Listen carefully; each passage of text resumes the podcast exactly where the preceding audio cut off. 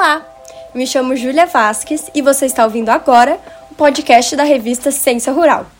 Nosso programa busca aproximar o mundo acadêmico da população geral, conversando com pesquisadores que estão ao redor do mundo e publicaram artigos na nossa revista. Esse é mais um canal de divulgação científica da revista Ciência Rural, que vem para ampliar o acesso à informação. Nesse episódio, vamos conversar com Luiz Arnaldo Fernandes, professor do Departamento ICA, Institutos de Ciências Agrárias da UFMG. Ele, junto a outros pesquisadores, desenvolveu o estudo Biocar de casca de cariocar brasiliense como condicionador do solo para o feijoeiro, publicado em nossa revista. Esse estudo avaliou o biocar e a casca do pequi nas propriedades químicas do solo e na produção e nutrição de plantas de feijoeiro.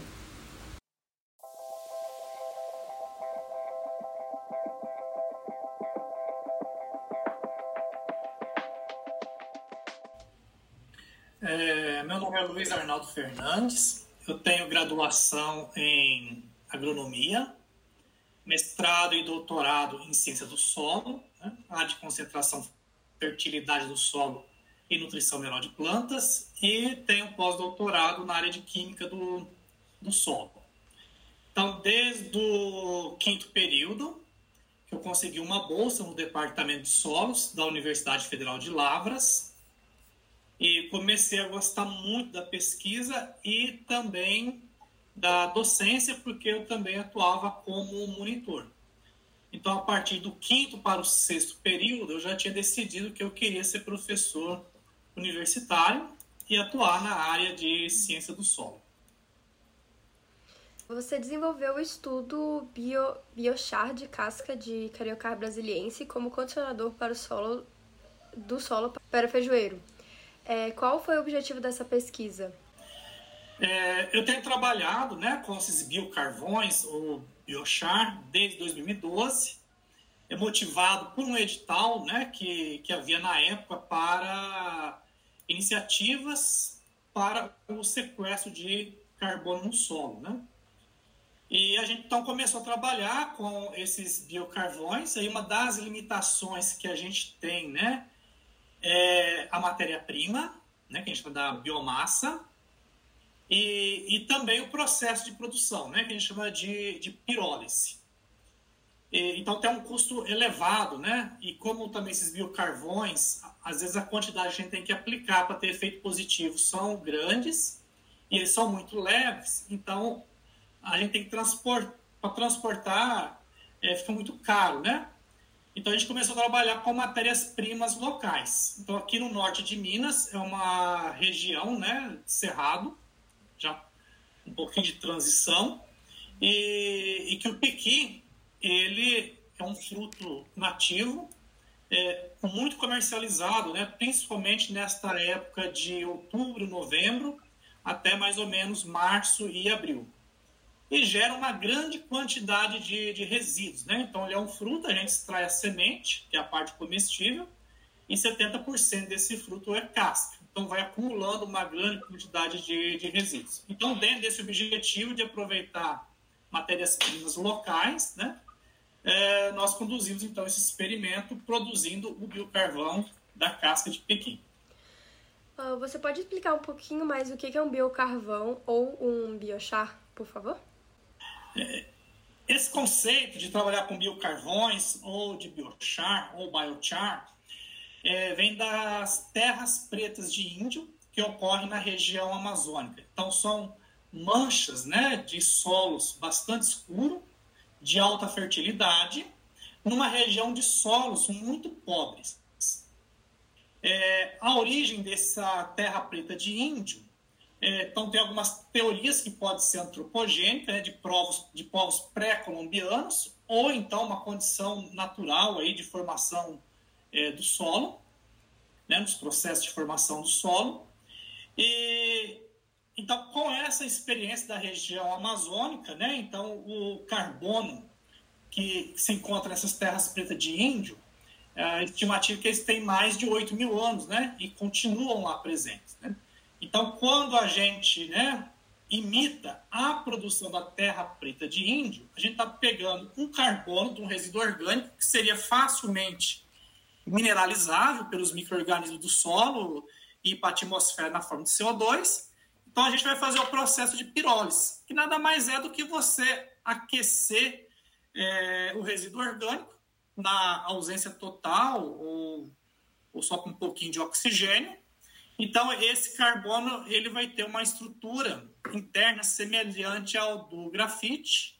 E aí, quando colocado no solo, ele vai demorar né, é, muitos anos para voltar para a atmosfera. Então, é a maneira da gente sequestrar o carbono. Então, o biocarvão ele vem desse conceito das terras pretas de índio que ocorre na região amazônica. É, e quais que foram as metodologias utilizadas nessa pesquisa que você desenvolveu? É, nesse trabalho específico, é, nós pegamos né, então, a casca de pequi e fizemos o processo de pirólise num forno mufla de laboratório. Né? Então, pequenas quantidades mesmo para é, experimentos, né? Então você coloca isso no essa matéria-prima, né, no ambiente fechado, né? A gente usa uma um recipiente de, de aço, coloca dentro do forno mufla e eleva a temperatura, né? No nosso caso aí foi aproximadamente 450 graus de, de temperatura. E depois esse material ele foi resfriado, moído e aplicado é, ao solo. Mas hoje já existem né, algumas empresas que têm os reatores que produzem isso em escala bastante grande, né? Mas no nosso caso, como era experimento, a gente queria controlar todas as tentar controlar todas as condições da pirólise, né? Temperatura, é, tempo de aquecimento, de resfriamento, nós fizemos no laboratório num, num forno mufla. E qual é a importância de utilizar resíduos orgânicos na agricultura? É, nós temos alguns resíduos orgânicos que eles têm potencial para a, a contaminação do ambiente, né? Por exemplo, o lodo de, de esgoto. Outros não têm, né? Então, nesse caso do lodo de esgoto, por exemplo, que tem aí alguns patógenos, né? Então, você faz processo de pirólise, aí é uma técnica, né? para você fazer a disposição mais adequada desse resíduo no ambiente. A outra vantagem né, de transformar o resíduo, é, mesmo que ele não tenha potencial de poluir o ambiente, e quando você faz a pirose, transforma em biocarvão, você vai estar adicionando ao solo um carbono mais estável, né, que vai permanecer ali no ambiente muito estável. Então, muitos têm associado né, a produção do biocarvão, com o aumento do carbono no solo e com a diminuição da emissão dos gases de efeito estufa. Então, hoje tem algumas empresas que emitem uma grande quantidade de carbono, né, de gás de efeito estufa, e uma das estratégias que estão procurando é o uso desses biocarvões produzidos a partir de resíduos orgânicos, com ou sem potencial de contaminação, né, dando preferência aí principalmente né, para a, a biomassa local. E quais que foram os resultados da pesquisa desenvolvida? Então, é, nós tivemos um resultado bastante surpreendente, né? É, a gente sabe, então, que os biocarvões eles têm efeito como corretivo da acidez do solo, porque a cinza ela é rica em bases, né? Então, corrige o pH do solo. É, ele aumenta a capacidade de troca de cátions, e também fornece um pouco de nutrientes, né? Então, especificamente nesse trabalho aí, a gente verificou então que aumentou o pH do solo, é, aumentou a capacidade de troca de cátions, aumentou a quantidade de raízes finas, que é bastante interessante, mas em doses muito elevadas houve uma diminuição da produção do feijoeiro.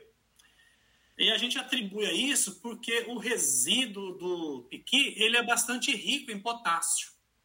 Então a gente utilizou doses crescentes né, de, de biocarvão, chegamos até 10% do volume do, do solo, né, da camada arável, e a gente viu na planta que houve é, um aumento linear dos teus de potássio e de cálcio e magnésio decrescendo.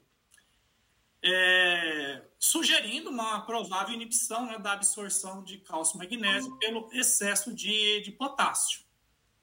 É, então, um dos principais resultados né, aí para usar o pequi, casca de pequi, além de aproveitar esse resíduo, é que se mostrou uma fonte bastante importante de potássio para as plantas. E o potássio, né, a gente tem vivenciado isso nos últimos anos, né, ele está se tornando um insumo bastante caro, né. E essa pesquisa, ela tem projetos futuros? Você pretende continuar a pesquisa com algum outro enfoque? Então, nós é, continuamos os trabalhos, né? Não só com pequi, mas também com outras matérias-primas. E para a gente ter resultados positivos, as quantidades que a gente tem que aplicar elas são bastante elevadas. O que às vezes pode inviabilizar o uso desses biocarvões em grandes áreas. A outra coisa, né, é que são partículas pequenas, bastante leve, e que pode ser inaladas pelo aplicador durante né, a aplicação ao solo.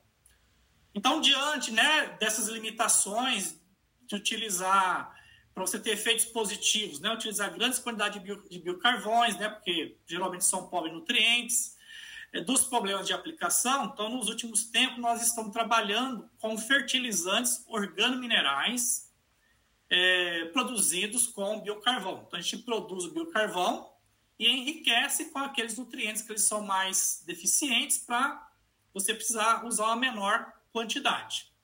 E para resolver o problema né, da, da aplicação, nós estamos então com projetos produzindo fertilizantes organominerais à base de biocarvão, peletizados e granulados. Então nós estamos nesse estágio, né, de testar algumas matérias-primas, produzindo esses fertilizantes organominerais granulados ou peletizados, visando aí então uma, uma viabilidade comercial do uso dos biocarvões na agricultura em larga escala.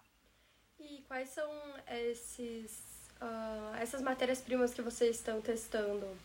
Quais, uh, além do pequina?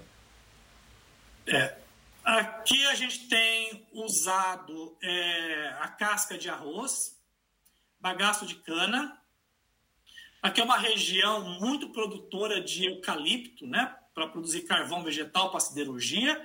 É, o processo é o mesmo, né? Quando a destinação é para siderurgia ou até mesmo para churrasco, nós chamamos de carvão vegetal. Quando é para uso agrícola, de, de biocarvão ou, ou biochar, né? É, também é uma região é, bastante produtora de banana, então nós também estamos tentando trabalhar com resíduo, né? É, o pseudocaule, o engasto da banana, que também é bastante rico em potássio, é, esterco bovino, lodo de esgoto, e também uma planta, né, que uh, aqui tem uma, uma a, Biobra, a Petrobras, que produz biocombustível, então, é uma planta que chama macaúba, que é uma palmeira né, nativa, e a gente está usando também alguns resíduos aí da macaúba para a produção do, de biocarvão.